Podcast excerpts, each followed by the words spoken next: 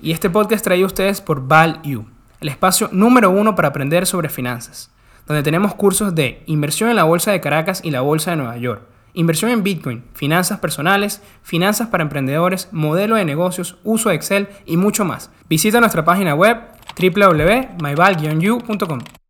Y nuestro invitado del día de hoy es Nandi Colón, mejor conocido como Capturando Dividendos. Es un inversor independiente con 8 años de experiencia invirtiendo en acciones y 11 años en el mercado inmobiliario, donde cuenta con un portafolio de más de 5 propiedades y que gracias a su estilo de inversión logró alcanzar la libertad financiera en tan solo 7 años. Además, desde 2017 comparte todas sus ideas de inversión y sus conocimientos en su blog personal capturandodividendos.blogspot.com. Hola a todos, bienvenidos a un nuevo episodio de Networking de Ideas, donde los buenos conocimientos se conectan. Hoy tenemos invitado de lujo. Desde Orlando nos acompaña Nandi Colón, bueno, ya un ícono de la comunidad financiera de Twitter. Y vamos a estar hablando de un tema, bueno, que a nosotros nos encanta. Yo estaba hablando de la inversión en dividendos hace poco en mi Twitter personal y cómo he estado estudiando esta estrategia en los últimos años y de verdad que, bueno, Qué orgullo tener a esta persona con nosotros el día de hoy, este invitado, para que nos cuente no solo la teoría, ¿no? que a veces podemos encontrarla en internet, pero lo que a veces nos cuesta encontrar es una experiencia personal, ¿no? ¿Qué ha vivido una persona con esta estrategia? ¿Qué cosas les ha costado? ¿Qué cosas les ha funcionado? Y bueno, todo eso lo vamos a conversar el día de hoy.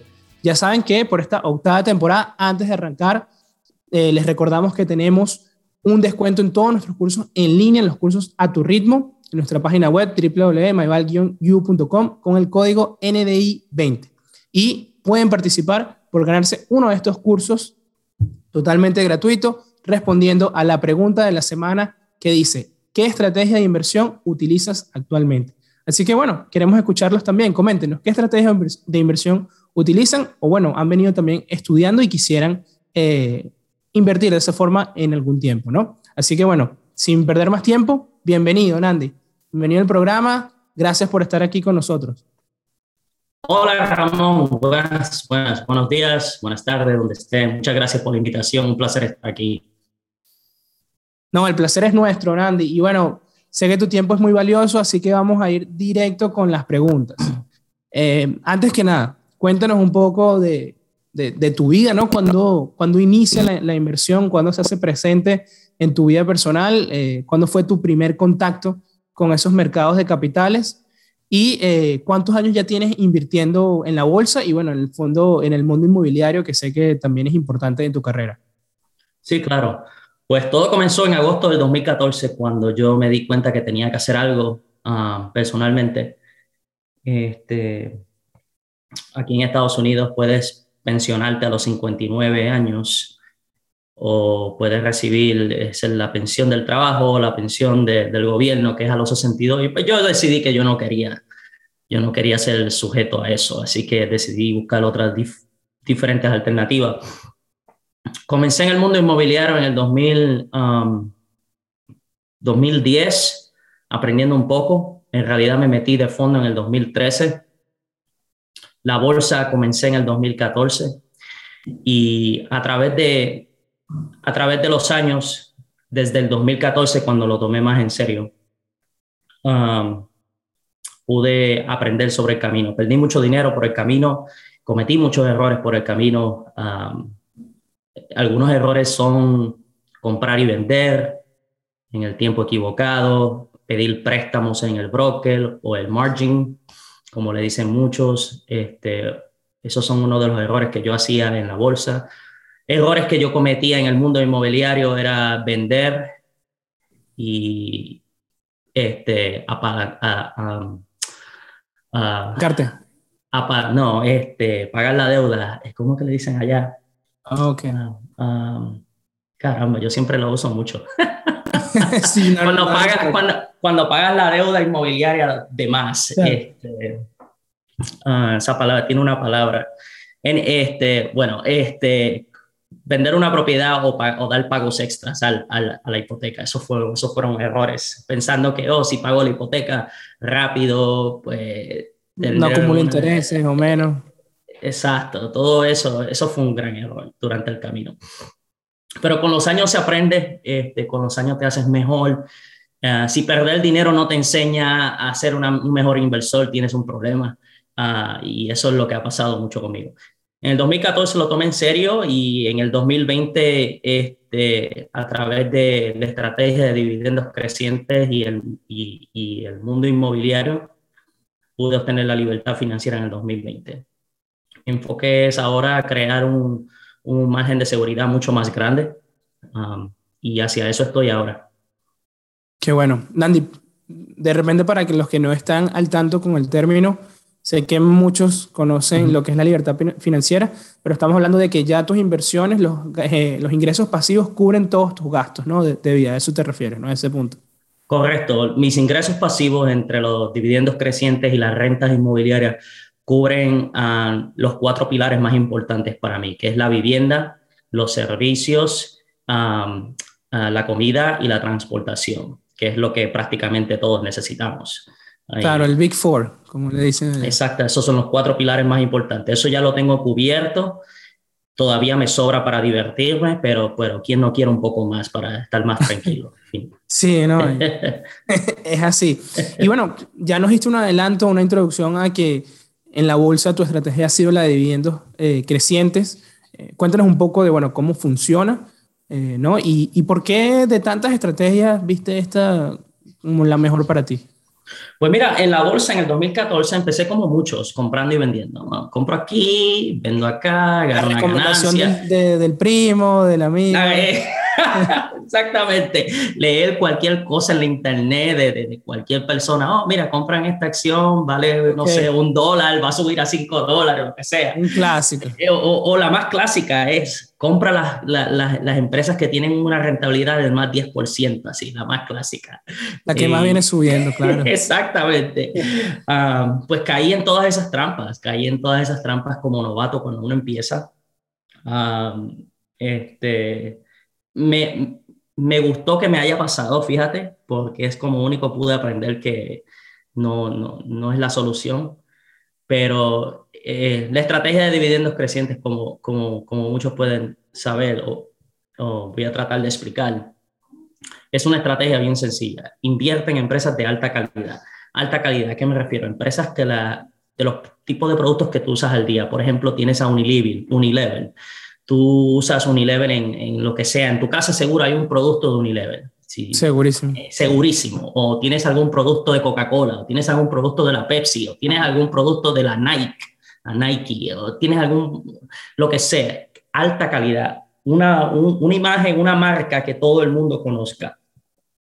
Y son empresas de alta calidad. Este, en respecto al timing, bueno, pues este, es obvio que hay que tener cuidado donde compres, porque a pesar de que sea una empresa de alta calidad, no significa que esté a un buen precio valorado. Y pues eso son otras cosas que hay que ver. Este, pero me encanta, invierto en este tipo de empresas de alta calidad, tengo una cartera bien formada que la sigo construyendo, que me permite a mí recibir dividendos mensuales lo suficiente para mantener mi estilo de vida. Y soy feliz. Eso es lo más importante. ¿Y cómo llegaste a, a esta estrategia, Nandi? ¿La, ¿La, empezaste a leer sobre ella? ¿Conociste a alguien? Sí, bueno, pues... Eh, empecé a, a seguir a un, a un, compañero en Twitter que se llama Dividend Grow Investor. Él es uno de ellos, de los cuales... Muy, eh, muy famoso. Sí, Inclusive, sí. disculpa que te interrumpa, en el libro de, de Jack Bogle le hace mención a, a sí, su cuenta de Twitter. Sí, totalmente, sí. Yo y él nos conocemos mucho, él me sigue, yo lo sigo y, y con, hablamos mucho por privado también. Muy buena persona. Este, pues lo seguía a él en su blog y, y para mí fue un, un, un, un, mentor, ¿no? Un mentor. Y para mí me, a mí me sorprendió un día yo abrí mi cuenta de Twitter y que me siga. claro. ¡Hostia! Tiene un montón de seguidores también, de paso. Sí, y, y, y, desde ese entonces nos empezamos a conocer mejor, pero él fue un mentor bastante para mí y desde ese momento Uh, empecé a leer más sobre la estrategia, como por ejemplo en Seeking Alpha la mencionan bastante también. Okay. Este, en Daily Trader hay un señor que se llama David, David Knapp, también la menciona, me encanta. Este, hay un, un joven que se llama Jason Fiber, que seguro muchos lo conocen también. Este, todo este tipo de personas que siguen la estrategia han influenciado tanto en mi vida que me, que quise aprender más sobre la estrategia y, y, es la que más se acomoda y se asimila a mí. Um, y desde ese entonces no la cambio, no la cambio, vivo tranquilo con ella. Increíble. Y, y sabiendo, bueno, sabiendo que, que, te iba a costar tiempo, digamos, desarrollar, ¿no? Que puede, eh, no sé si estoy equivocado, eh, ayúdame en este sentido, de decir que, bueno, la, una de las debilidades pudiera ser que cuando estás empezando y tienes poco capital, eh, puede, digamos, desconcertarte un poco, ¿no? Cuando ves esas otras acciones que, ah, hubiese puesto mil dólares acá, ya tuviera cuatro mil, pero tengo, puse fue mil acá y tengo mil cien y me genera nada más dos dólares en dividendos. Eh, constantemente, constantemente. Eso es una lucha que siempre creo que la vamos a tener. Yo a veces pienso en ella, pero pienso en ella como, por ejemplo, Tesla, por ejemplo. I mean, Seguro íbamos a hablar de ella. Ah, eh, eh, I mean, I mean, a veces cuando veo a Tesla, yo digo, mío, pero que no simplemente vendí aquí y lo puse todo en Tesla. I mean, a todos nos pasa, a mí me pasa. Pero después me acuerdo, tú sabes, que tengo una, quizás, ok, I mean, no, tengo más tranquilidad haciendo un poco lo que ya yo, ya yo conozco. Entonces, me siento más a gusto con ella, pero no, no descarto que eso, eso, eso siempre pasa por mi mente y seguro pasa por todo el mundo. Pero yo le digo a la gente que no te, no te desanimen, no te desanimes. Esto es una estrategia que no te vas a hacer rico rápido, primero que nada. Eh, yo empecé cobrando 30 centavos dividendos. ahora llevo más de mil. Eh, y, y no, no, no, es fácil porque recibes 30 centavos y el otro recibe 5 mil dólares en dividendos. Y Dios mío, pero me va a demorar una eternidad en llegar. tranquilo, todos tenemos diferentes todo, eh, quizás a él su salario y sus ingresos son más altos que los tuyos por alguna razón y por eso él puede llegar ahí más rápido. Y, pero puede asumir más riesgo ella. Exacto, puede asumir más riesgo. Es como tú te sientas más cómodo y yo me siento más cómodo de la forma en que yo invierto, más tranquilo en empresas de alta calidad. Puedo arriesgar un poco si quiero, pero no lo necesito. y em, Nandi, disculpa, algunos libros que hayas eh, leído al, al, iniciar esta estrategia, eh, ¿recuerdas? Pues mira, este, precisamente ayer estuve agarrado um, con el millonario de al lado Okay. Uh, me encanta porque estaba conversando anoche mismo con el Dividend Grow Investor en privado. Ah, qué estaba, bueno. Sí, estaba conversando con él anoche acerca del, del término stealed wealth. Ok, que te roban, ¿no? Ah, no, de, de, sigiloso, ¿no? ¿Te refieres? De ser una persona bastante silenciosa. Okay. Eh, y estábamos comentando sobre eso, porque existe mucho la envidia y existe mucho la gente que sí. te desea mal porque no tienen lo que tú tienes. Y, y estábamos claro. comentando sobre eso y, y, y, me recordó que el millonario de al lado menciona, habla mucho sobre steal wealth. Y es un término que usan muchos millonarios que, que están camuflajeados entre una comunidad, que tú los ves y no son, no parecen millonarios por la forma en que visten, por el carro, por, por cómo claro, viven en sí, su sí. casa. Y me está gustando mucho ese término y creo que voy a empezar a dirigirme a ese, a ese, a ese lado después de la conversación que tuve con él. Pero y el millonario... Mucho en los Estados Unidos, ¿no, Nandi? Ese, ese estilo. Pues fíjate, eh, eh, sí, fíjate, pasa mucho, pasa mucho. Pero acá yo no, yo no veo la envidia que se refleja tanto en, en la comunidad ahí Latina. en línea. Sí, no, no, no, no de la que... Pero te podría decir que el millonario de al lado, este, tengo varios libros ahí ahorita no me acuerdo los nombres, pero hay unos libros que se llaman uh, El pequeño libro con algo de inversión. Uh, es un... Of Common Sense Investing, creo que. Exactamente. Uh, tengo como siete de ellos pequeñitos, son buenísimos también para Toda aprender. la serie de, del pequeño libro. Todas las, no la tengo toda, fíjate, pero tengo como siete, ocho pequeños libros y son buenísimos, son buenísimos, los recomiendo Práctico, para, para... Claro. Sí, son rápidos de leer, excelentes libros, hombre. Buenísimo. ¿Y el libro de, de Terry Lowell lo, lo, has leído? El de... Sí, sí, el de, eh, el de Dividend Growth Investing, sí, que es una carpeta roja, si no me equivoco. Sí, ah, es eh, una portada eh, roja. Una portada roja, sí, excelente libro. Ese libro, fíjate, me, me, cuando lo leí, te enseña lo básico de la estrategia de, la, de, de, de dividendos crecientes y es tan directo que si tú no lo entiendes, tienes un problema. Tienes un problema si no lo entiendes, hombre. Porque me encantó ese libro por ser tan directo y tan ir al grano. Y, y una vez más, es pequeño. Para mí fue un libro pequeño. Sí, sí, ah. yo creo que no llega a las 200 páginas. Sí, sí, sí. Y, y hay muchas páginas son gráficos, entonces es muy rápido. Exactamente, me encantó ese libro. Excelente para el que esté buscando entrar en la estrategia de dividendos crecientes, sí, señor. Sí, que bueno, me gustó muchísimo. Me gustó porque, y es algo que tú mencionabas, que a veces se pasa por encima en la teoría cuando estamos viendo, y, y bueno, nos enamoramos, ¿no? De que, bueno, vamos a comprar una empresa, nunca vendemos, pero bueno, a veces en la práctica eso no, no siempre es así, ¿no? Que todo tiene un precio. Y en el libro es muy claro de que inclusive a pesar de que este inversor es súper a largo plazo, él igual está viendo los gráficos para ver si no está comprando a sobreprecio, ¿no? A pesar de que, bueno, mira, esta empresa cumple todos mis criterios, tiene un buen dividendo, el dividendo ha venido creciendo, pero ya va, no es el momento para comprar. Exactamente, exactamente, exactamente. Hay y muchas a veces la no te dice eso. Hay muchas empresas así en el mercado hoy en día que son fantásticas, excelentes empresas, pero no es el momento ahora y simplemente, simplemente hay que aguantar. Y, y el mercado la sobrevalora de una forma increíble que tú dices, pero no entiendo por qué esta empresa está tan alta y esta empresa no está tan alta y, este, y son igual de calidad, no entiendo, pero es que es el mercado, así es el mercado. El mercado sí, no, no hay que buscar entenderlo, ¿no? Exacto. Ahí sí, si buscamos entenderlo, nunca vamos a invertir. Exacto, exacto, simplemente hay que esperar, ponte, ponla en tu lista y, y espera, tranquilo. Eso Exactamente. Y Nandi, algunas características aquí hablando directamente de, de, valoración ¿no? de empresas que ya vimos que, bueno, que tuvieran alta calidad, eh, sin duda tienen que tener dividendo, ¿no? Pero ¿qué características suelen ser las que ves de primero a la hora de decir una oportunidad de inversión?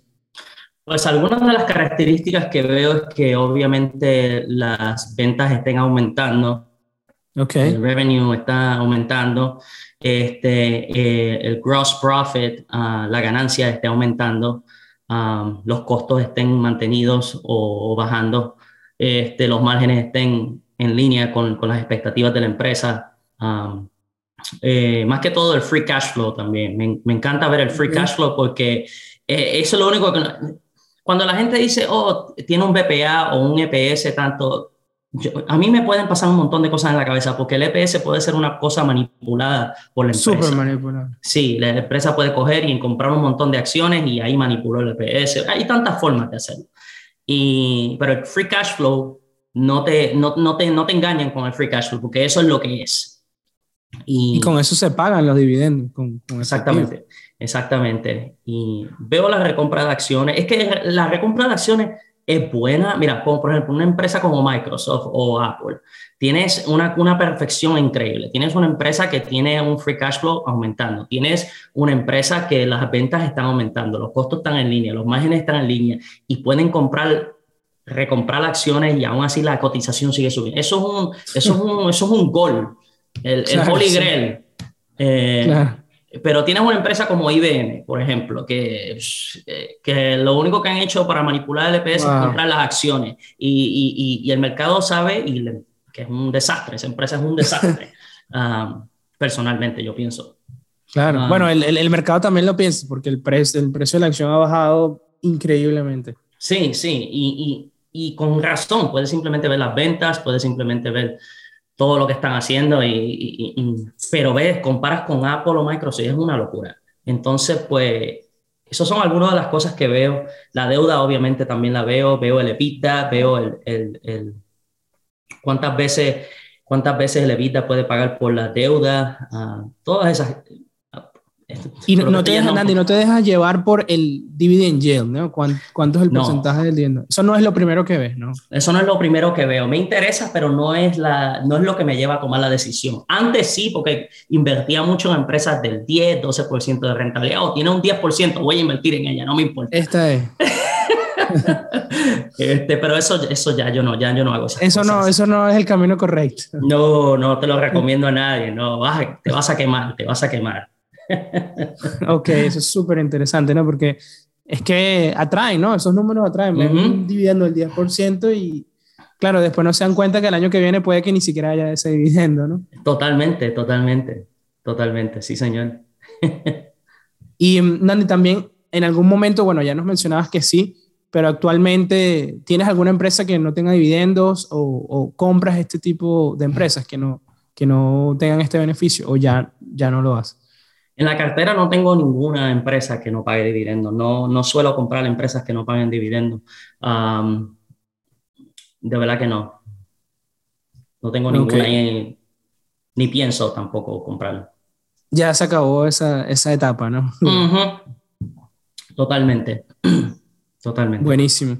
Y bueno, saliéndonos un poco de, de, la inversión, eh, ¿qué otros hábitos, eh, Nandi, te han ayudado a alcanzar esta libertad financiera? Pues a pesar, pues aparte de, de, de, perder dinero, aparte de eso, que para mí eso fue lo fundamental. Um, Porque te diste cuenta del valor del dinero, ¿no? sí, hombre. Vale?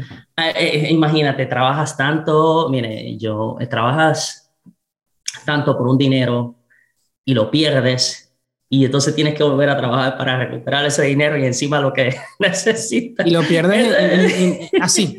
así. Rápido. Ah, eso, eso, eso fue un, un, un eye-opening, eso fue un mind-blowing for me. Y este, aparte de eso, que para mí eso es lo... Yo siempre le digo a la gente, ¿cuál es tu, tu mayor... La gente me pregunta, ¿cuál es tu mayor error en bolsa? Perder dinero.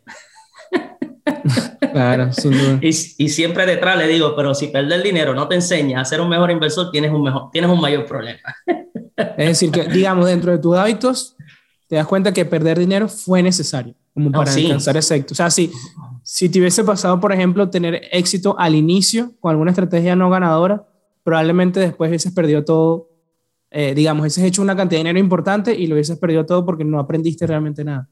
Claro, totalmente, exactamente, tienes toda la razón. A ver qué otras cosas eh, han sido fundamentales para mi aprendizaje. Pues obviamente rodearme de, rodearme de personas que estén en mi mismo entorno, buscando las mismas cosas que yo, ya sea inmobiliario o la estrategia de dividendos crecientes. Ah, obviamente leer, informarme. Nunca he comprado un curso, de verdad. nunca nunca me ha parecido que necesito un curso para aprender sobre esto. Eh, leer libros, prácticamente esas fueron las, las, tres cosas más importantes. El perder dinero, aprender a perder dinero, rodearme de personas que buscan lo mismo que yo y, leer, leer los libros. Acá que, que, aquí en Estados Unidos tenemos muchos libros sobre la estrategia y mucha gente que sigue la estrategia. ven, lo único. Solamente también tener el hábito ¿no? de lectura sí, eso, mira, fíjate, yo, yo soy bien perezoso con eso, hombre, de verdad, la verdad. Yo, soy, soy, yo soy un desastre cuando se, cuando, cuando se trata de, de, de, enfocarme a, a, estudiar, pero cuando me gusta algo simplemente lo leo y, y, y, no me molesta, fíjate. Creo que le Cuando algo te llega. Sí, totalmente. No, buenísimo, de acuerdo. Y hablamos de las cosas buenas. Pero ¿qué hay de las cosas malas, Nandy? ¿Qué, ¿Qué cosas no pudiéramos hacer? Y otra pregunta importante que te tengo es, que sé que haces mucha referencia a esto en tu Twitter, eh, cuando alguien da un consejo financiero que de repente no, en la teoría suena muy bien, pero realmente no es bueno. Y no sé si me puedes hablar de, que si tienes uno de este tipo de, consejos, ¿no? Que hayas escuchado mucho, ¿no? Que hay que hacer esto y, realmente es un desastre de consejo. um, A ver, este, bueno, este, obviamente eh, los que empiezan en este camino deberían no buscar las empresas con altas rentabilidades sin saber lo que estás haciendo. Este, no hay cosa también más peor que ponerle dinero a una inversión que sigue cayendo. Eso es un desastre. Yo, cometí muchos errores así con empresas con altas Promediar a la baja. Oh, hombre. No me, no me malinterpretan, no me malinterpreten. Eh, te voy a dar un ejemplo clave. Eh, la empresa Target en el 2016, si no me equivoco, uh, esta es una aristócrata, excelente empresa. Tiene, esta empresa creo que estaba como en los 100 dólares por encima y cayó como hasta los 50 dólares en ese entonces. Y todo fue por una reacción del mercado, porque Amazon en el 2016 compró a Whole Foods, entró en el negocio retail y todo el sector, todo el sector de retail, ¿no? Costco, Target, Walmart, todos empezaron a caer. Claro, en miedo. Exactamente, eso tú tienes que saber por qué estás promediando la baja, tú tienes que saber por qué. Obviamente tienes que ver los fundamentos de la empresa, tienes que ver que sea una empresa sólida. ¿Qué ha cambiado en la empresa? Entonces, pues yo en ese momento, en el 2016, yo dije que absolutamente no ha cambiado nada en la empresa. La gente sigue yendo a Target, los números siguen estando bien, este, no han dado ninguna noticia de que la, de, que la empresa se va a ver afectada por la decisión de Amazon entrar en retail. Esto simplemente es una reacción del mercado. Y, Sobre reacción, de paso. exactamente. Y de 100 caer hasta 50, mira, eso fue, yo dije, no, aquí es que voy a meter pasta, olvídate me voy a ir con todo all in. Tengo un costo de 55 y ahorita estoy precisamente, estoy en un 370% de ganancia ahora mismo. Wow. En ese con un dividendo altísimo. Es un, un, un, costo, un yield on cost, creo que está del 6 o el 7%. Wow. Eh, eh, eh, porque si tú ves el dividendo ahorita, la rentabilidad es como menos de un por ciento. Pero es porque va, está cerca como la cotización está como en 300 dólares. Comprarla a 55 cuando la compré. Claro. y, a eso me refiero. Este, tú tienes que saber por qué estás promediando la baja. Y, yo lo tuve que aprender a la, a la, mala, lo tuve que aprender a la mala. Y, no me fue muy bien. Pero una vez lo aprendí, ya empecé a entender cómo funciona el mercado, empecé a entender cómo funcionan este tipo de noticias cuando salen en el mercado, um, para tomar ventaja de la oportunidad que el mercado está dando. Eh, creo que esa para mí ha sido la mayor, el, mayor, estafa. Sí, sí. Ilusión, ¿no? Que dicen que compra más, eh, baja más, compramos más. Sí, hombre, sí, sí, hay que tener mucho cuidado. Tienes que saber por qué lo estás haciendo. Por ejemplo, eh, ahorita una empresa que está pasando por algo así, ay Dios mío, las empresas que están pasando por algo así en estos, momentos, para mí, para mí, podría ser Lockheed Martin, podría ser Bristol, Bristol Myers, podría ser um, Amgen. Um, una empresa que está pasando así más o menos por lo mismo. Bueno, te puedo decir una que no tiene dividendo, pero creo que está pasando por un caso similar, que es el de Facebook, ¿no? Facebook, sí. También lo tengo claro, Facebook, sí. Estuve viendo por encima. estás esperando que, que declaren dividendo. Tienen caja para hacerlo, no lo entiendo, hombre. Tienen caja, pero es que, no, es que, es que yo no, no, no, no, no sé, no sé, no sabría. Es que mira, yo tengo un fondo, yo tengo un fondo donde invierto, es un fondo que invierte en empresas que no pagan dividendos. Es un fondo growth. Ok, entonces pues, pero es una porción pequeña de... Sí, es bien pequeña, eso es bien pequeña. No, no, es decir, en tu cartera principal, como me comentabas antes, ahí sí no hay nada sin dividendo. No, no, para nada. ok. Y, en este pequeño fondo sí tienes algo de, de Facebook.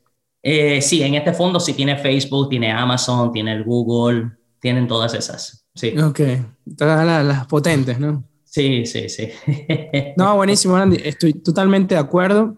Eh, yo también tuve muchísimas lecciones con el tema de promediar a la baja y lo que tú dices, sin saber por qué el precio está bajando. Luego te encuentras con un estado financiero que te dice, ah, que esa es la razón, los beneficios picados en dos, las ventas que no subieron, los costos subiendo, desastre, ¿no? Entonces, eh, hay que entender mucho el caso bajista, hay que entender por lo que dices tú, por qué está bajando. ¿no? creo que Facebook es un excelente ejemplo. Yo, si uno dice, bueno, quisiera comprar Facebook, y, pero también entiende el riesgo, es decir, hay, hay muchos inversores, aquí ya poniéndome un poco en detalle, que no están dispuestos a, asumir esa incertidumbre que pueda generar un cambio de negocio en el sentido de que ahora es el metaverso, ¿no? Ahora lo principal no van a ser las aplicaciones. Yo entiendo que haya certidumbre, yo entiendo que haya inversionistas de, de repente no tienen un largo plazo como el que yo pudiera tener, que digan, no, mira, yo no me voy a arriesgar acá. Yo puedo entender esa, esa baja de la, de la valoración. Pero eh, es diferente, ¿no? O sea, si, si baja, yo, yo pudiera comprar, por, por lo que te digo, ya entiendo esos riesgos pero una empresa que constantemente viene bajando y yo no sé por qué, oye, es, el, es lo mejor, estoy haciendo lo mejor. Yo creo que, yo creo que no, no, es lo que dicen, invierte en lo, que conoces y los riesgos es la parte más importante. Estoy totalmente correcto. Inviertes en lo que conoces, totalmente. Y Randy, además de, de este consejo, eh, no sé si tienes otro que hayas visto que te hayan dado al inicio en la parte inmobiliaria que tú digas, no, bueno, esto en la teoría suena buenísimo, pero realmente es, es un terrible consejo. pues um, eh, para mí creo que han sido este, dos cosas. Uh, número uno, vender la propiedad. Y cuando digo vender, rápido. Vender la propiedad eh, especialmente cuando la propiedad está en una excelente localización. vender la propiedad y, este, sabes que todavía estoy buscando la palabra esa de pagar la deuda rápido, el término, todavía la sigo pensando, porque mucho, eh, este, apalan no, no apalancar. No, no apalancarse no es. No, eso no, eso no. Este, bueno, este, amortizar. Ah, amortizar. amortizar. sí. Finalmente ahí entro. pues mira, pues mira, este, pagar, este, este, vender una propiedad y amortizar una propiedad. Te voy a explicar por qué. Especialmente aquí en Estados Unidos, no sé cómo es en otros lados, pero aquí en Estados Unidos, uh, por ejemplo, la propiedad que yo vendí, de la cual me arrepiento toda la vida, fue la que compré en Orlando. La compré en 62 mil dólares. Um, hoy día um, está como en 210 mil dólares hoy día. Wow. Entonces, acá en Estados Unidos, yo la vendí por 125 mil dólares. Bueno, pero le hiciste un 100%. Le hice un 100%, pero cuando tú vendes una propiedad de inversión, tienes que pagar un montón de impuestos. Eso son otra cosa. Esas son cosas fiscales que yo no sabía. Yo no sabía. Que me costó mucho dinero.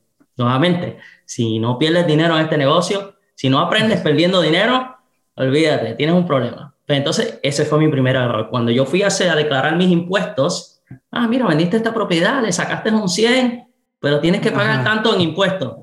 ¿Ah? ¿Qué? pero ya yo pagué mis impuestos. No, no, no, no, tienes que pagar ahora impuestos sobre la ganancia que recibiste. Y hostia. Eh, este, no, eso, ese día fue un, ese día yo, yo lloré, creo que ese día yo recuerdo que yo lloré, hombre, cuando yo salí de la oficina de, de, mi contable. ¿Cuánto, es el porcentaje de impuestos en la, en la, venta de...? Pues mira, este, ah, hostia, no.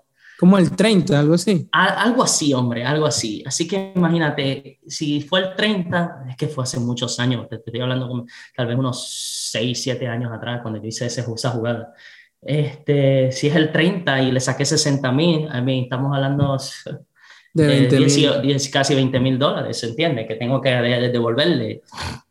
entonces, eh, entonces, en vez de sacarle 60, ahora le saco 40. ¿eh? Voy a llorar. claro. El cual, pues busca la llave para el cuarto para llorar. este, pero ese fue mi mayor error, porque aquí en Estados Unidos hay otras formas de sacar el dinero de la propiedad sin tener que venderla. Y es, una, y es por medio de una refinanciación que se llama el cash out refinance, que si el valor de la propiedad aumenta y digamos que tienes 100 mil dólares de, de, ganancia en una propiedad, y ahí en la propiedad, tú puedes ir al banco refinanciar y sacar todo ese dinero y vuelves a rehipotecar la propiedad y te depositan todo ese dinero en tu cuenta y no tienes que pagar impuestos sobre ese dinero que tú recibiste del banco. Y simplemente... el costo de la propiedad pasa a ser ahora este, el nuevo, ¿no? Exactamente, exactamente. Si por ejemplo la compré en 60 mil y ahorita vale 200 mil, pues tiene una ganancia de, 100, de 140 mil dólares. Eh, la, la, valorización ha aumentado 140 mil. El banco me da 140 mil dólares paga la deuda hipotecaria del, de la otra, del otro banco y ahora Empieza una hipoteca de 200 mil dólares, pero tengo en el banco 140 mil dólares. Así que una vez la hipoteca se pueda pagar por medio de la renta, rehipoteca y refinancia todo lo que te dé la gana. Sácale todo el dinero que te dé la gana.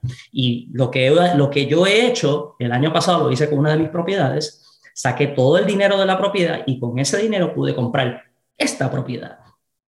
Y eso es lo que muchos eh, inversionistas americanos hacen. Ahorita que el mercado está subiendo, si buscas el término cash out refinance, eso es lo que están haciendo, sacar el dinero de sus propiedades o tenerlo líquido o simplemente seguir reinvirtiéndolo en otras propiedades. Eh, pues yo no conocía el término, lo vino a aprender hace poco, para que veas. Y, ese fue mi mayor error, vender esa propiedad y yo pude haber hecho eso y quedarme con la propiedad. El segundo error, amortizar. Eso, sí, sí, sí. Y amorticé una propiedad al punto que la tuve completamente pagada. Y, y excelente, excelente flujo de caja todos los meses, excelente. Pero no me di cuenta que tengo, tengo tanto dinero sentado ahí tanto dinero sentado ahí y la bolsa y el, y el sector inmobiliario están por encima del 10% anual. Así que rehipotequé a un interés del 3.6% a 30 años y ahora puedo usar ese dinero y generar, generarle un mayor retorno. Prácticamente, prácticamente, este, si puedo hacer una refinanciación en la propiedad, sacar el dinero y simplemente rehipotecarla a un interés menor, porque hoy en día las tasas de interés están súper bajas.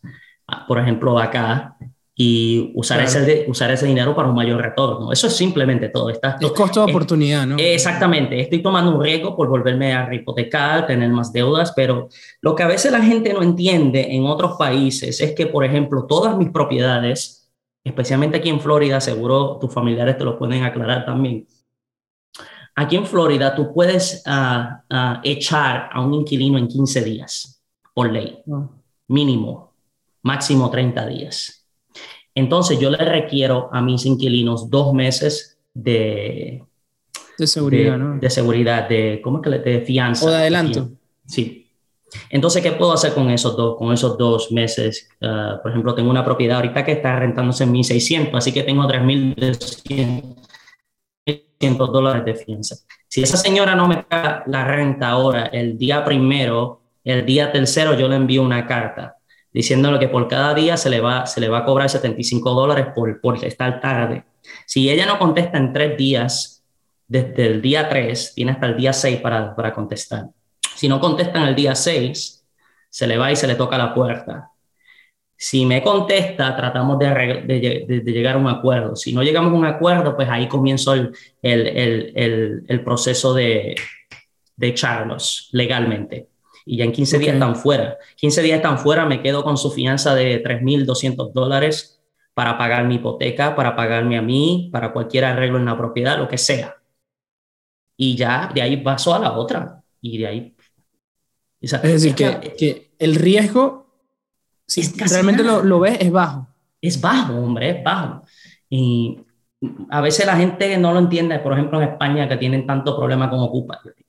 Eso, no es eso, problema aquí. Por ejemplo, aquí en Florida nosotros no tenemos ese problema aquí. Ah, pero la gente compara su país con este y, a eso yo, yo, creo que eso es un problema grande. Sí, bueno, eso es un buen consejo en el sentido de que hay que ver eh, si vas a entrar en el mundo inmobiliario, en qué mercado te, te metes, ¿no? A veces nos puede asustar los precios altos que, que vemos por lo menos en Florida, una de las zonas que más ha subido, pero entiendes el por qué. Es esa seguridad de saber de que, de que la legalidad te va a ayudar, el, el, tema legal va a estar de tu lado, va a estar del lado del propietario. Correcto, totalmente. Y, y pues eso, vender la propiedad y amortizar la propiedad, son esas dos cosas para mí en el mundo inmobiliario que yo nunca haría y que he aprendido a no hacer. Y Nandi, ¿cómo haces? Que esto es algo que yo sé que a las personas le, le cuesta muchísimo. Cuando, cuando tienen deuda, y, y, por eso es que pasa el tema de que amorticen rápido, que, que se sienten incómodos, ¿no? Sienten que, que la deuda no sé, les molesta y, sienten ese riesgo de que, bueno, con deuda es que la gente puede ir a bancarrota. Entonces, ¿cómo, cómo has hecho tú para sentirte como teniendo cada vez más deuda, ¿no? más propiedades y para manejarla? Pues yo pensaba así, fíjate, yo pensaba mucho de esa forma, oh, no, yo no puedo tener deuda. Precisamente eh, mi esposa me inculcó, no, que tú tienes que tener crédito en este país que sin crédito tú eres nadie. Y yo era de los que yo pensaba, no, que todo lo tengo que pagar al contado. Pero ¿cómo? Ni tarjeta de crédito tenía. Ni tarjeta de crédito tenía, hombre. Pero y, y, y, y, tú te pones a pensar, pero ¿cómo vas a comprar una casa al contado cuando una casa te vale 250 mil dólares? ¿De dónde vas a sacar 250 mil dólares así? ¿Cómo vas a comprar un carro de, por 10 mil dólares? ¿De dónde los vas a sacar? Eh, entonces, pues yo me, eh, me pongo a pensar, ok, bueno, eh, tiene razón tienes, razón. No, sí, sí. Conseguir 250 mil dólares, eh, no, no, no, lo. Eh, pero entonces me, me, puse a reflexionar, empecé a tener un poquito de crédito, a familiarizarme con el crédito ah, en este país, que los bancos te presten. Este, y yo creo que es muy importante que, que, que mientras vayas creciendo en este negocio del crédito y endeudarte, sepas por qué lo estás haciendo. Por ejemplo, hoy en día yo me endeudo con tarjetas de crédito, pero con una razón. Yo me endeudo con tarjetas de crédito al 0% de interés por 15, 18 meses y lo hago solamente para reformas, sabiendo que con la renta de la propiedad, una vez esté rentada, puedo bajar el balance de la tarjeta de crédito. O sea, no estoy cogiendo tarjetas de crédito para irme de vacaciones, para comprarme lo que es el nuevo iPod o el nuevo iPhone o lo que es. No, no, estoy haciéndolo por algo que me va a generar más dinero a largo plazo. Exactamente. Este, tienes que saber por qué estás tomando la deuda. Entonces, otra cosa bien importante. En el mundo inmobiliario, como están las tasas hoy en día, es un activo que es obvio que aquí en Estados Unidos yo no tengo conocimiento de, de otro país, pero por lo normal en Estados Unidos el, el, el, inmobiliario o el activo se revaloriza con los años. Y especialmente aquí en Florida se ha revalorizado de una forma impresionante, porque es obvio que la demanda es bastante alta en Florida. Eh, entonces no me da miedo endeudarme en un activo que digamos que vaya a crecer 5% anual. Por ejemplo, poniéndolo, poniéndolo este, conservador. Si mi activo se aumenta un 5% anual y me está generando, no sé, una, una ganancia cash on cash de un 10%, pues automáticamente estoy ganando un 15%. Tienes la inflación a un 5%, voy ganándole un 10%. Eh, y yo sé que es un poco confuso el término, pero si tú puedes entender cómo la inflación trabaja y si, digamos, tienes la inflación al 5% y te endeudas con una tasa, digamos, del 3%, ya le vas ganando la inflación. Le, le, vas ganando la inflación a largo plazo, después que tu interés sea fijo. Y siempre recomiendo fijo a 30, si lo puedes hacerlo a 50, 100 años, hazlo a 50. Pero siempre interés fijo. Siempre interés fijo.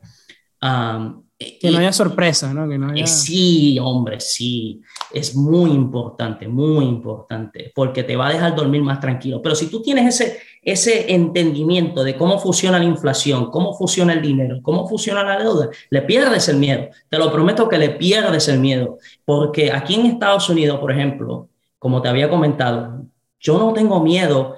Yo no tengo miedo a que un inquilino no me pague la renta porque yo sé que en 15 días lo puedo echar y me quedo con su fianza.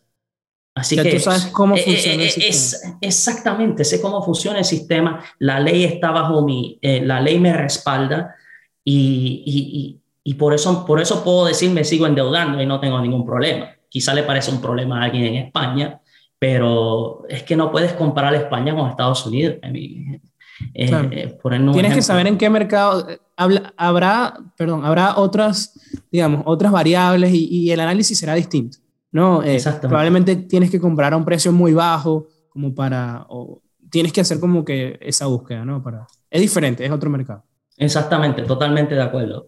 Y esas son las cosas que yo podría decir que le he perdido miedo a la deuda, porque te voy a decir francamente honesto, eh, nunca me vi, nunca me vi pensar tener casi un millón de dólares en deuda. Eso para mí, yo lo, yo lo pensaba y decía, yo estoy loco, yo estoy loco, yo estoy loco. Pero mientras más lo entendía, más cómodo me sentía. Y, lo pusiste inclusive en tus objetivos, ¿no? De, llevar, digamos, un nivel, eh, digamos, sí, a medida que ibas subiendo, uno de tus objetivos era, tengo que tener tanto mínimo de deuda porque tú sabías que ese mínimo te producía. Exactamente, eh, exactamente. Esa era mi meta este año, no lo voy a poder lograr.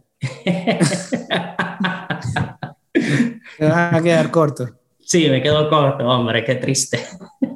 bueno, pero, pero sigue aumentando, ¿no? Correcto, correcto. Y me, me ha gustado mucho esto porque eh, pasa muchísimo, ¿no? Uno, uno quiere ver, inclusive cuando uno valora las empresas, uno quiere ver que la deuda no suba, todo ese tipo de cosas, pero hay que entender el contexto. Eh, eso es lo primero, ¿no? Eh, creo que pasa lo igual, ¿no? Si ves una empresa, digamos que la deuda subió, pero entiendes el por qué. Ah, es porque las, las tasas están bajas, están, tienen esta deuda 0% de interés, están usándola para un nuevo proyecto o van a adquirir una planta, por ejemplo. Ah, ok. Totalmente. Tienes que, tienes que saber todas esas cosas obtuviste más deuda y ahora tu flujo de caja está aumentando, ok, perfecto. Este, tus costos están alineados, perfecto. Tú tienes que saber por qué la deuda ha subido y tienes que saber cómo van a manejar la deuda también. Y, es que tienes que saberlo, hombre. Pero no, tenerle miedo, no, no descartarla, No, no, ser ese automático que no, yo no me endeudo, yo no uso tarjeta de crédito. Sí, hombre, es como la persona que va a levantar pesas. claro, por el caso que está en Estados Unidos, ¿no? Vamos a, a poner en ese ejemplo aunque también en muchos países, no solo Estados Unidos, es recomendable. Así, yo sé que suena contradictorio, pero es recomendable usar tarjeta de crédito por el tema de los beneficios. También, excelente, hombre, también. Precisamente estaba, estaba observando una tarjeta de crédito. Si uso cuatro, si mil dólares en la tarjeta de crédito, que lo puedo usar para proyectos en el hogar, que como quiera, los voy a, como quiera los voy a gastar. Ah, pero si uso, es una tarjeta de Chase, no quiero hacerle promesión. Chase. Este, no soy accionista de Chase. okay, importante. Eh, sí, sí, sí. Pero en esta tarjeta de crédito, si gastas 4 mil dólares, te regalan, te regalan en puntos para viajar 1.250 dólares. O sea que voy a gastar como quiera 4 mil dólares en proyectos en el hogar.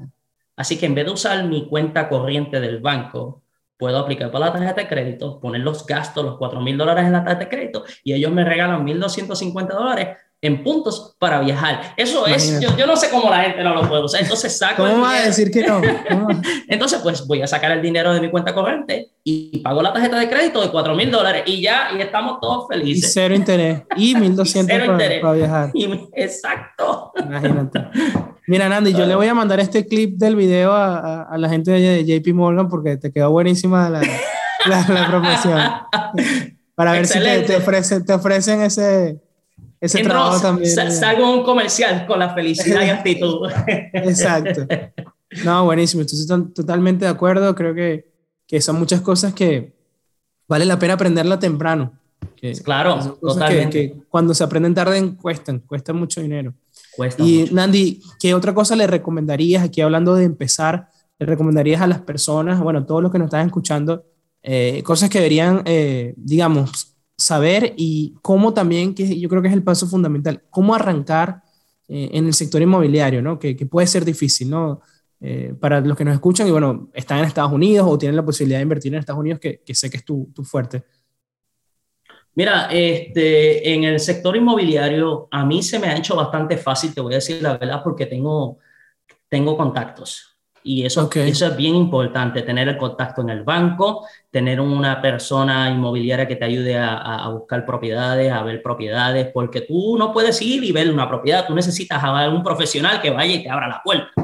Entonces, okay. pues tú tienes que tener esos tipos de contactos. Este, y, y también contactos en cuestión de, de, de, de, contratistas que te ayuden a arreglar la propiedad. Para mí ha sido eso fundamental en entrar en el negocio inmobiliario. Si vas a entrar en el negocio inmobiliario sin tener contactos, vas a tener un problema uh, personalmente, especialmente si, no, si va a ser difícil. Y a mí me pasó, a mí me pasó, porque yo no tenía contactos ni tenía conocimiento del sector inmobiliario. Y eso para mí fue un desastre. Este, eh, otra cosa es entender la, la, jurisdicción y la fiscalidad. Es, tienes que entender eso porque si yo hubiera entendido cómo funciona la fiscalidad, en este país, yo no hubiera vendido esa propiedad, esa primera, primera propiedad. Claro. No lo hubiera vendido, honestamente. Y me costó dinero. Uh, entonces, tienes que entender, tienes que, tienes que saber esas... Eh, para mí esas, esas dos cosas son fundamentales. Cuando si vas a entrar, tienes que tener los contactos, tienes que, tienes que eh, entender la jurisdicción y la fiscalidad. Esas cosas son fundamentales. Ya lo demás es, como, ya lo demás es buscar el dinero para el, para el down payment aplicar. Y además que hay, hay, más facilidades ahorita, ¿no? Down payment, ¿has visto? Oh, ¿Cuántos porcentajes has visto, digamos, de, cuánto tienes que pagar? Mira, eh, hay gente que puede eh, tener una propiedad 100%, te financian el 100%. Si eres, mili si eres militar, sin down payment, si eres militar, tú cualificas 100%. No tienes, eh, una persona como yo cualifico para un préstamo FHA y lo mínimo que tengo que dar es el 3.5%. Wow, no. Así que mira, yo puedo comprar una casa de un millón de dólares ahorita con 35 mil dólares. wow.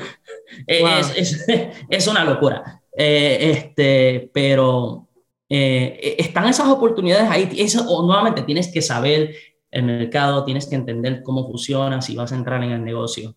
Este, para mí creo que es fundamental. Y si yo hubiera sabido todas estas cosas desde el principio, quizás estuviera hasta mejor hoy en día.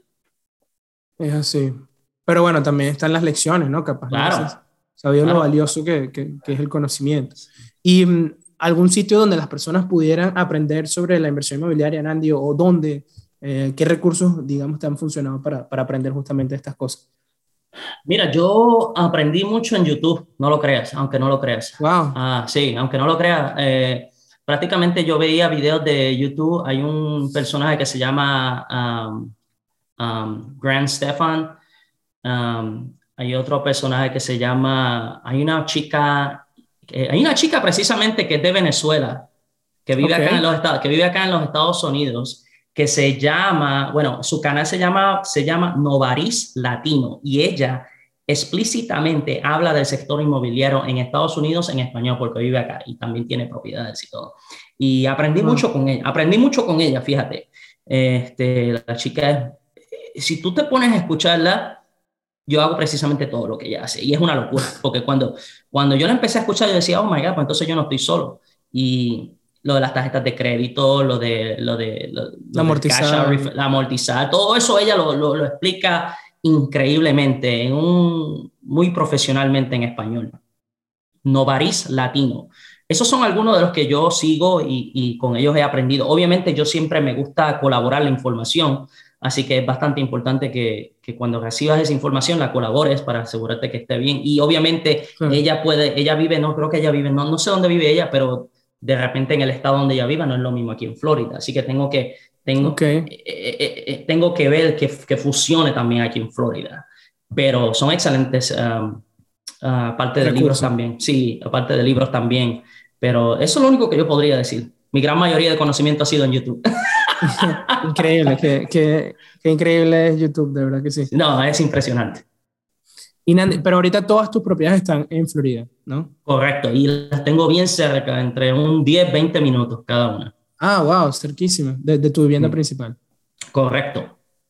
Y tienes en, digamos, plan a futuro, tienes eh, esa, ese objetivo de, diversificarte hacia otros eh, estados, países o, o todo. No, no, no me interesa, fíjate, no es que no me interesa diversificar en otros estados yo sé que a mucha gente le, le va muy bien, pero es que no, sé, es algo, es algo personal para mí. Quiero estar cerca. Pasa algo, yo puedo ir, mirar, este, aunque no necesite porque le pago a alguien para que haga eso. Me gusta estar envuelto en este negocio, digamos así. Me gusta estar bastante envuelto. Es que, no sé, es, es una adicción. Es parte de tu estrategia también. Sí, Hay que hacer lo que, lo que te hace cómodo. Sí, hombre, mira, precisamente precisamente este, fui en estos días, porque voy a empezar ahora en Twitter a poner el diario de un propietario cada vez que haga una propiedad. Entonces, precisamente... Este, lo vi, lo vi, he que, has puesto y Sí, sí, sí. Pues, pues mira, este, a mí me llama la empresa a la que yo le pago. Me dice, mira, Nandi, ¿quieres que envíe a alguien o lo quieres hacer tú? Y, y, yo, bueno, pues yo lo hago, yo voy y les cobramos 40 dólares a la hora al, al inquilino. Y, y me da, la, me da la oportunidad de ver lo que está pasando en mi propiedad. El inquilino no sabe quién soy yo. Ok, ah, es como lo de jefe escondido. Ajá, exactamente. El inquilino no sabe quién soy yo. Yo, yo entro, digo que yo trabajo para tal empresa y que es cierto, que es cierto. Um, y escucho al inquilino y, y precisamente las la escucho, escucho, exactamente, escucho las quejas, escucho qué es lo que le gusta, qué es lo que no le gusta y me da la oportunidad de ver cómo están tratando la propiedad. Ah, si apesta, si está sucia, si hay algo que no, que está, que no está como yo lo dejé, okay. Ah, si falta un abanico, si falta una bombilla, ese tipo de cosas. Este, ok, interesante. Eh, me, me, encanta, me encanta. Y, les, y I si, si la culpa la tiene el inquilino, se le cobra 40 dólares la hora. Si es algo que, si es algo que, falló. que falló, como no sé, no, no sé cómo explicarte aún. El, el wifi, no sé, Lo que, el abanico falló, dejó de funcionar, lo que sea, y si yo puedo comprobar que no es culpa del inquilino, pues no, pues no se le cobra y simplemente se le reemplaza y ya. Pero este, es lo que hago, me gusta. Ah, qué bueno. se nota, ¿no? Se ve que, que, que te apasiona. Oh, sí. ya, ya, ya, estamos llegando al final, se nos está acabando el tiempo. Bueno, de verdad que ha sido una, una conversa increíble.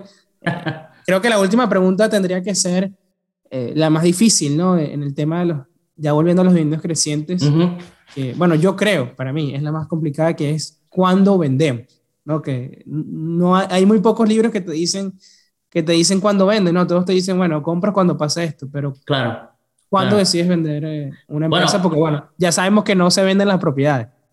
Ah, sí, las propiedades no se venden. Las propiedades en buenas localizaciones no se venden. Ah, pero, ¿cuándo vendemos acciones? Pues mira, te voy a decir la verdad, yo muy pocas veces vendo acciones desde que, desde hace unos varios años, pero no te voy a mentir, yo vendí acciones este año. Vendí a ATT. Ok. Y te voy a decir por qué. Vendí ATT cuando sacó la noticia ah, de que se iban a deshacer de Warner y, y, que iban a cortar el dividendo, pues ya, ya no me interesó. La única razón por la cual yo tenía ATT era por Warner, porque eso era lo que eso es lo que hoy está de, ese, ese negocio de, de, de, de, que la gente pueda los streamline. No sé si, si, si me los streaming, sí, de servicio okay, de okay. suscripción de televisión. Okay. Eso, eso es lo de hoy en día, hombre. Y Disney está arrasando con eso, Amazon está arrasando con eso, no, no Amazon, Netflix está arrasando con eso. No, Amazon también. Am Amazon también, sí, sí, con Prime, totalmente. Eso, esa es la moda hoy en día. Entonces, cuando ATT dijo que ya no iba a tener eso, pues ya para allá no la, ya no la quiero. Ya honestamente. No, y, la, y la marca de Warner, que es. Exacta, la marca. Exactamente esa era mi única razón. A mí, yo sabía que la deuda la tenían controlada, el flujo de caja está ahí, todo lo demás, pero cuando se deshacieron de eso y dijeron que van a cortar el dividendo, ok, ya esta, ya esta empresa ya no me sirve. Chao. Y pues, ese mismo día la vendí. Y quizás cometo un error, como quizás no, pero es que yo tengo que ponerme unos parámetros. Por cada empresa yo me pongo unos parámetros. Yo, quiero, yo tengo esta empresa por esta razón. Y cuando esa razón ya deja de ser válida, pues se tiene que ir, punto, y se acabó. Este, eh, otras empresas que he vendido fueron las utilidades. Vendí todas las utilidades este año, excepto okay. dos. Uh, me quedé con UGI y me quedé con AWK, que es una empresa de agua. Y todavía no las he vendido, pero están pendientes a vender. ¿Y por qué he estado vendiendo las utilidades? Eh, vendí casi todas las demás utilidades porque tienen bajo crecimiento de dividendo. Este, y usé el dinero para meterlo más en Apple y en Microsoft. Y nuevamente estoy buscando más crecimiento sobre el capital invertido y a la misma vez crecimiento en, en los dividendos eh, más grandes. Tenemos la inflación casi al 5%. Apple te, aumenta, te aumenta el dividendo mucho más. Microsoft te aumenta el dividendo mucho más y siguen creciendo anualmente Siempre más de un 10%. Dígito, exactamente, exactamente. Entonces, cuando tienes una utilidad que está creciendo a un 3 o 4% y el dividendo, por ejemplo, Duke, te aumenta el dividendo a un 2%, pues ya no me interesa. Eso ya no, sí. eso se lo dejamos más a una persona completamente retirada que, okay. que, quiere, que quiere mantener... No quiere riesgo. No quiere riesgo, mantener su capital. Yo estoy dispuesto a correr un poco de riesgo con este tipo de empresas como Microsoft o Apple. A mí estas empresas no para ningún lado, hombre. Este, no, no te preocupa que, digamos, tenemos eh, subiendo tantos años, las valoraciones pudieran estar un poco eh, extendidas. Yo, yo, eh, eh, es que tiene mérito, tiene mérito que las variaciones estén así de altas, pues que es que constantemente en cada reporte y en cada año puedes ver que todo sigue disparando. Es una locura como, como Microsoft ha podido I mean, va a llegar un momento dado en que yo, tú yo puedes nunca pensar, he visto yo nunca he visto Microsoft eh, que no cumple las expectativas eh, de, de exactamente eh, tú puedes pensar no esta gente ya no pueden seguir creciendo su ingreso es imposible pero lo siguen haciendo sí, um, y, y, y, pues me, me, he des, me, he deshecho de este tipo de empresas um, por esa misma razón porque quiero que mi mi capital invertido empieza a crecer, ahora que ya he conseguido la, la semi-jubilación, semi quiero que mi capital ahora empiece a crecer, al igual que los dividendos crecientes crezcan por lo menos a un doble dígito o bien cerca del doble dígito. Um, ok. Buenísimo. Me queda claro. Bueno, ahorita Visa también es una de esas que sube. Visa. La estoy viendo también, la estoy viendo. Estoy contemplando, sí, señor. Subió 17%, si no me equivoco. Sí, es una bestia. Si ves los últimos, si ves los últimos aumentos, es una bestia esa empresa. a doble dígito y, y, cómo crece anualmente. Es, es, claro. Son de esas que tienes que comprar y olvidarte. Lo único que es bajo. O sea, es difícil en tener un punto de entrada porque el, el, el yield el, es bajo, es menos del 1%. Pero claro, sube 20% todos los años, ¿no? Yo me arrepentí porque yo tuve Visa como en 70 dólares cuando yo empecé. Wow. Sí, hombre. Y, y, yo, es que cuando tú empiezas en el, bueno, yo empecé en el 2014, hay muchas cosas que yo no entendía. Entonces, claro. pues, eh, son cosas que pasan, hombre. Ven, yo he vendido un montón de empresas de alta calidad y hoy en día simplemente me doy contra la pared. Pero nada, son cosas que uno aprende, hombre. Y nunca más, me, nunca más me va a volver a pasar. Nunca más. Eso, así tiene que ser. Pero bueno, importante el tema de ayudarnos a vender, el tema de los parámetros, es decir, para qué estás comprando esta empresa y así la decisión de vender eh, se hace más fácil, ¿no? Claro. Mira, ya, ya para lo que yo la quería, ya. Evidentemente, es más fácil en el tema de los dividendos crecientes porque, bueno, si quitan el dividendo, tiene que salir de cartera porque, o si el dividendo está en peligro, eh, no, no va a cumplir la estrategia de, de, la cartera, ¿no? Entonces es un poco más... yo no sigo mucho esa estrategia de que si cortan el dividendo, vendo rápido. Yo no, yo no, yo tuve empresas en el 2020 que cortaron el dividendo un 50%, como por ejemplo Simon Property Group, por ejemplo. De los centros ah, comerciales. Ajá. Eh, tengo varias empresas que lo, han, que, eh, que lo suspendieron y lo volvieron a restablecer. Tengo varias empresas que simplemente eh, no lo aumentaron y simplemente lo mantuvieron. Y, pero es que tengo, una vez más, tengo que sentarme y cuando, eso, cuando pasó lo de Simon Property Group, por ejemplo, voy a tirar ese ejemplo, este, es obvio que los centros comerciales todos cerraron en el país, como por tres o cuatro meses. Contexto especial. So, es obvio que ya no están generando el dinero, la gente, los negocios ya no están pagando la renta. So, yo tengo que pensar cuando pasó eso, yo tuve que pensar, ok, esto es algo temporero, esto es algo que es permanente, esto, eh, eh, eh, ¿qué, ¿qué, tú quieres hacer, Nandy? ¿Qué tú quieres hacer? Entonces yo tuve, yo tengo, con cada empresa yo hago eso. Yo me siento y, y pongo los pros y los contras, que es lo que puede Y en el 2020 yo tuve que hacer mucho eso con cada empresa. Y, y, y es que Simon Property, como yo he trabajado, bueno, sigo trabajando, pero voy a dejar de trabajar en los centros comerciales. Spoiler, spoiler yo trabajé, con nueve años estuve trabajando en centros comerciales. Yo veía el negocio y decía, pero es que este negocio no puede ir a ningún lado. Es, que se siguen, se siguen reinventando. Por ejemplo, están trayendo más tiendas de Apple, están trayendo más tiendas de Microsoft, están trayendo más tiendas de Tesla. Este negocio no va a morir. Eh, simplemente se va a reinventar eh, y los negocios que no sirven se van a ir. Y, y, simplemente aguanté, dije, mira, ¿sabes qué? Voy a aguantar. a mí yo perdí como un 50%, 50 o 60% en esa inversión y encima el dividendo lo cortaron, pero yo estuve tranquilo. Ahorita la tengo creo que por un más del 20% y el dividendo ya lo siguen aumentando. Y, y, y esa, ese, es el, ese es el punto que como inversor tú tienes que entender. Eh, ¿Cumple o no sigue cumpliendo tus expectativas? ¿Qué es lo que ha cambiado fundamentalmente de la empresa? ¿Es, temporal? ¿Es temporal o, o, es permanente? Tú tienes que saber, porque si no, si no sabes por qué vas, vas, vas a hacer mal en este negocio. Vas a sufrir. Vas, vas a sufrir, sí, señor, estoy totalmente de acuerdo. Bueno, Nandi, es momento de ir al dato de la semana porque, bueno, se nos ha ido ya el tiempo. Uf, disculpa. y el dato de la semana es, ¿sabías que la empresa en los Estados Unidos con la mayor racha consecutiva de crecimiento de dividendos es American States Water, la cual tiene 67 años de aumentos continuos de su dividendo. Bueno, Nandi, de verdad que muchas gracias. Eh, como dije al inicio, eh, ha sido un episodio genial. He pasado un tiempo demasiado agradable, he aprendido, espero que todos los escuchas hayan pasado por lo mismo. Hablamos muchas cosas que no son convencionales. Eso es lo que me gustó, de que se salen un poco de la teoría. Hablamos de miedos, de inversión, de dividendos, de, la inversión inmobiliaria también. Así que bueno, espero que, que todos les haya gustado. Ya saben que la pregunta de la semana para participar es, ¿qué estrategia de inversión utilizas actualmente o quieres eh, invertir en un futuro? Y bueno, antes de despedirte, Nandi, ¿dónde las personas te pueden conseguir eh, en Twitter, eh, conectarse contigo? Déjanos esa información. Pues ah, en estos momentos pueden, pueden comunicarse o pueden buscarme por Twitter, arroba dividendos. Estoy bastante envuelto en eso. Y, y, en el blog también, si buscan capturando dividendos um, en Google, por ejemplo, me van a encontrar ahí. No estoy muy, no estoy muy activo en el blog, pero ahí estoy también. Buenísimo. Ahí tienes también el, detalle de tus posiciones y un poquito de información para que te, conozcan aún más. Y, bueno, capturando dividendos, Nandi. Eso fue todo por el episodio del día de hoy. Excelente. Muchas gracias.